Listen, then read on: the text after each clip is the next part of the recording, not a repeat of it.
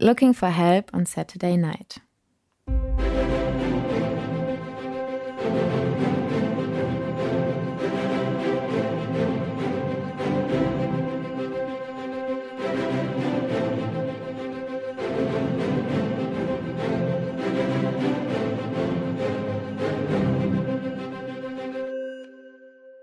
Vanessa.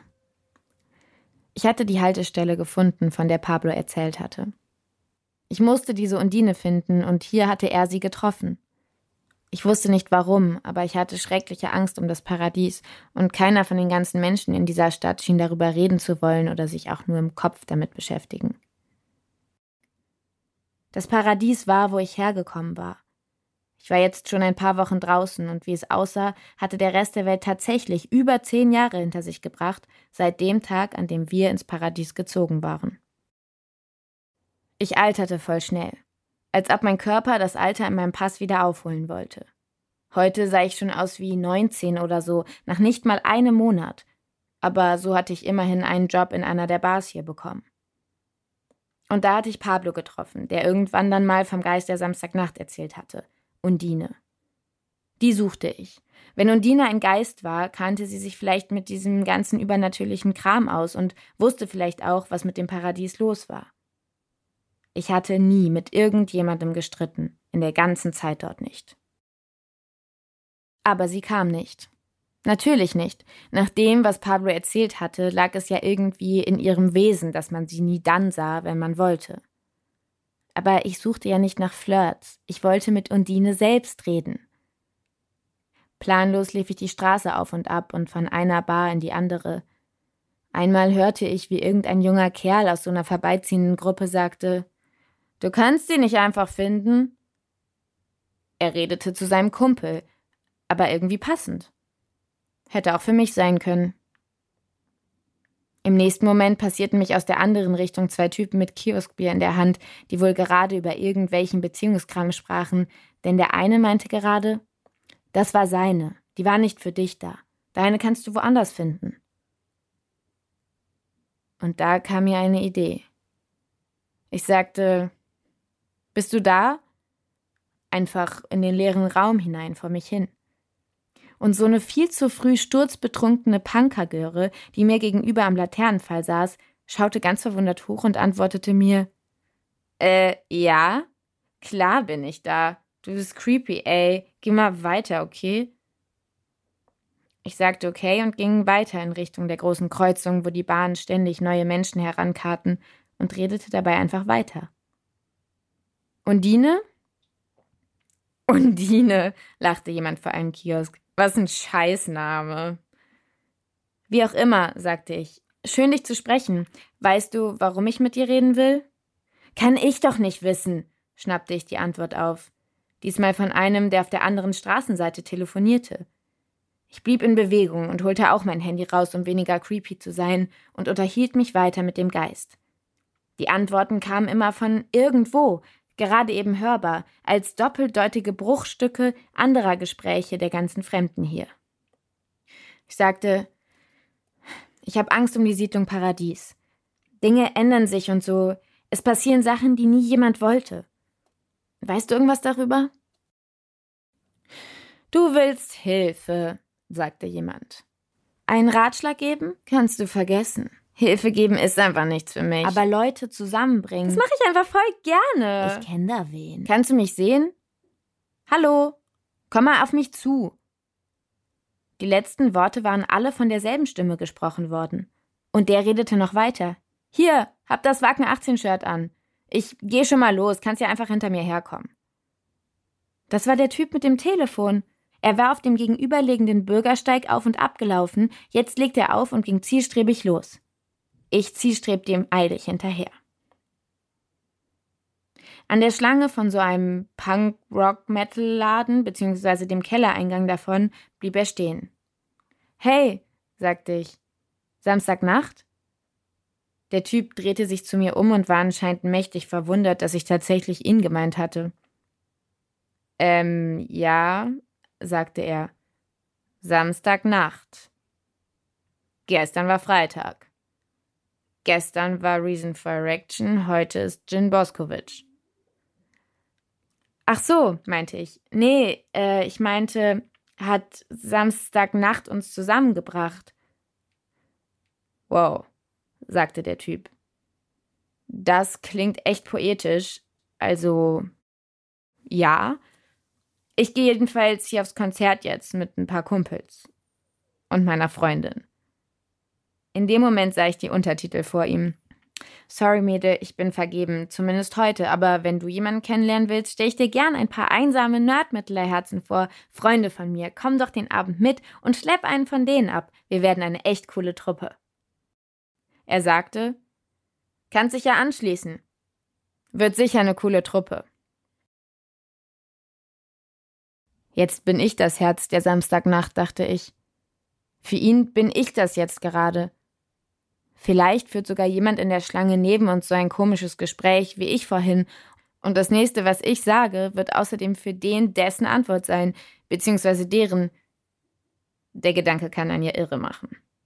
Ich sagte, naja, eigentlich ist es nicht so meine Musik, und der Typ sagte, okay, schade, schönen Abend, und da meinte ein Mädel hinter mir gerade, ich schick ihn dir raus.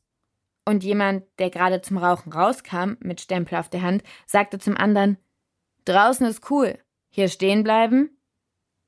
Also wünschte ich dem Typen mit dem Wackenshirt einen gleichfalls schönen Abend und stellte mich neben den Kerl, der gerade rauchte. So stand ich ziemlich blöd da.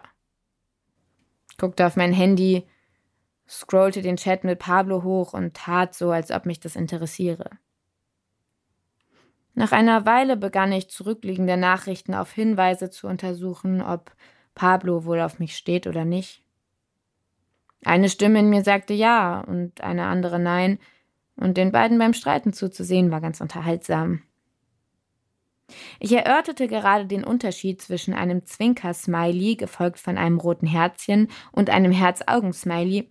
Die Zwinker-Herzchen-Kombi war eindeutig erotischer, als mich etwas an die Schulter stieß. Es hätte eine Abrissbirne sein können oder ein Güterzug. Es war allerdings ein Metalhead. So richtig mit Wikingerbart und ollem verwaschenen T-Shirt. Darüber trug er aber so eine Lederjacke mit Nieten, wie die Punks sie tragen. Ein breites Grinsen und eine Brust wie ein Fass. Er hatte mich angerempelt. Ey, sagte ich. Er nickte mir zu. Ey. Im nächsten Moment kam er mir sehr nahe und beugte sich zu meinem Ohr runter, wie man auf einer vollen Tanzfläche miteinander redet.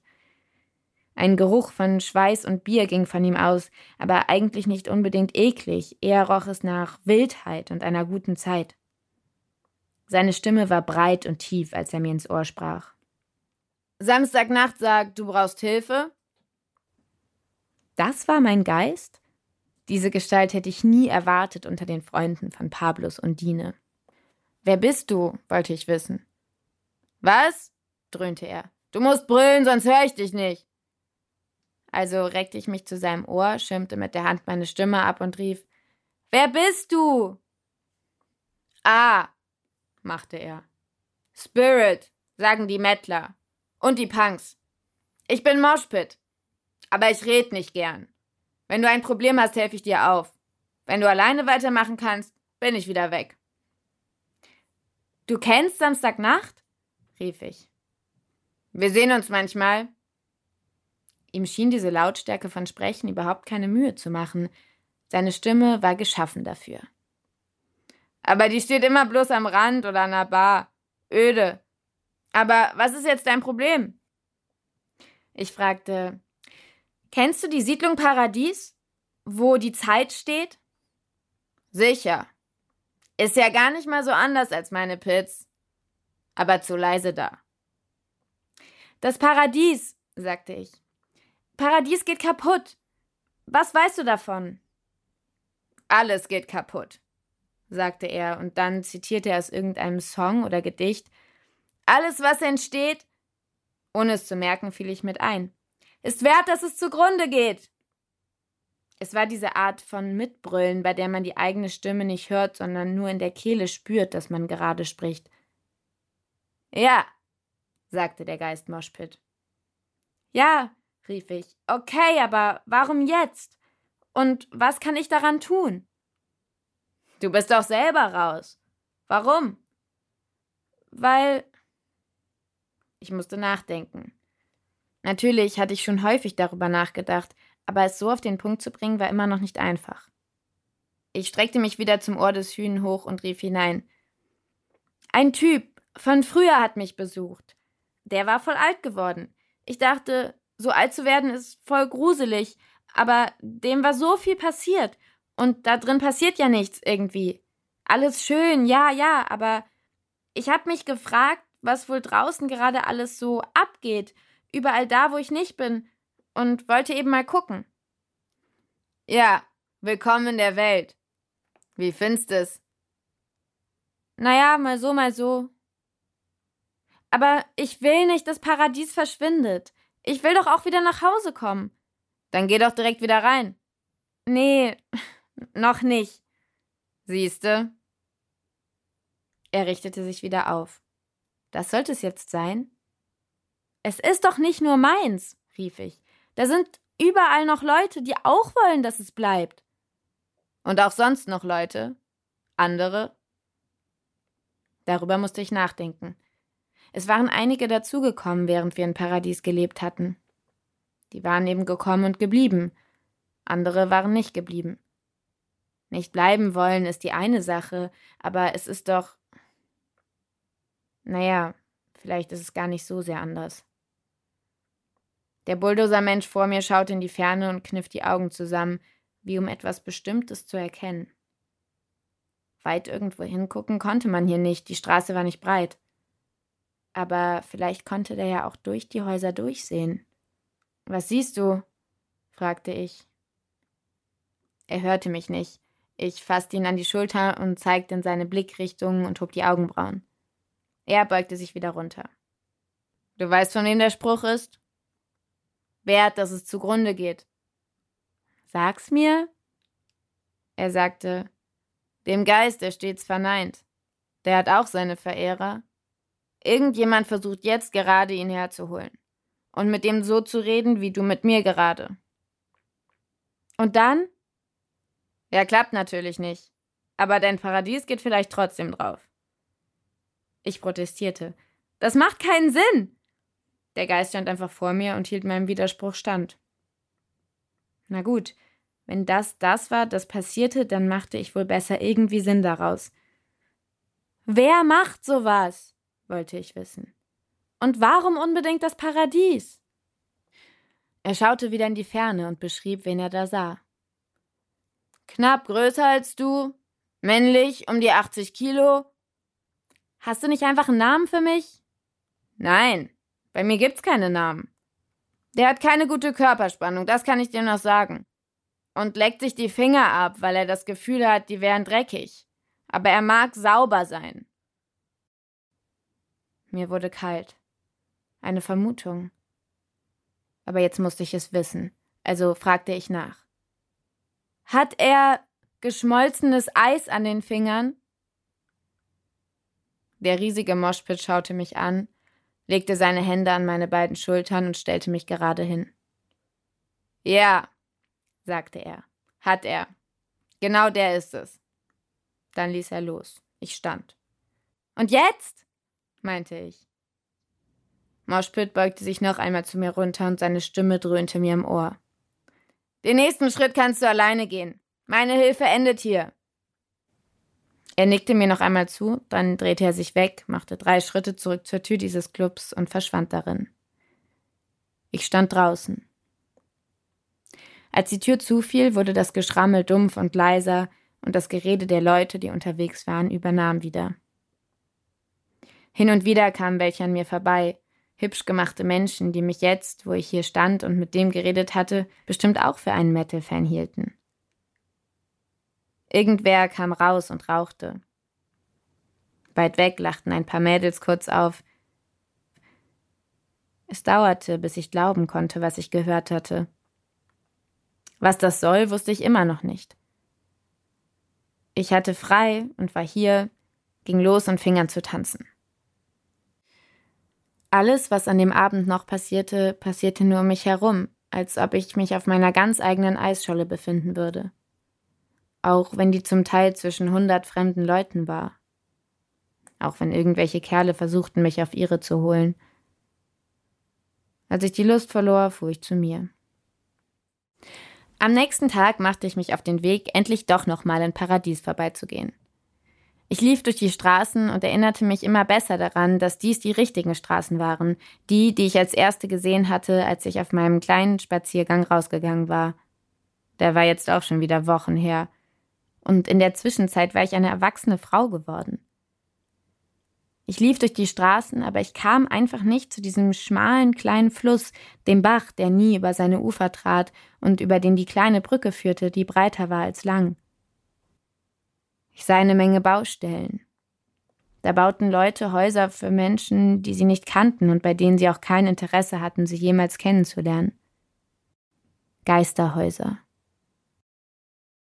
Ich sah die ein oder andere Brachfläche, viele Baugruben, und diese dicken blauen Rohre sieben Meter über der Straße, durch die sie das Wasser leiten, das sie aus den Baugruben abpumpen und es schließlich in den großen Fluss schütten. Vielleicht waren es diese Rohre, durch die das Wasser meines kleinen Flusses nun floss. Immerhin, den großen Fluss würde es auch weiterhin geben. Gelesen von Johanna Reinders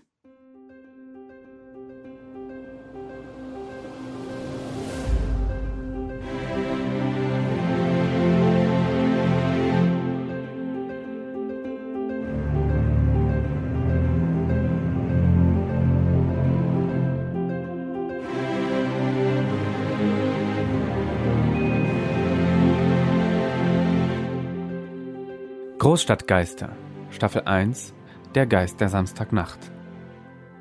Buch und Regie Kilian Kugelgei. Stimmen Pablo, gelesen von der Autorin. Der, die tot? Kami Rüther. Nick? Niklas Ditschow. Vanessa? Johanna Reinders. Fridolin Kramer? Hesham Tankred Felske. Louise? Annika Schaper. Produktion? Robin Thier.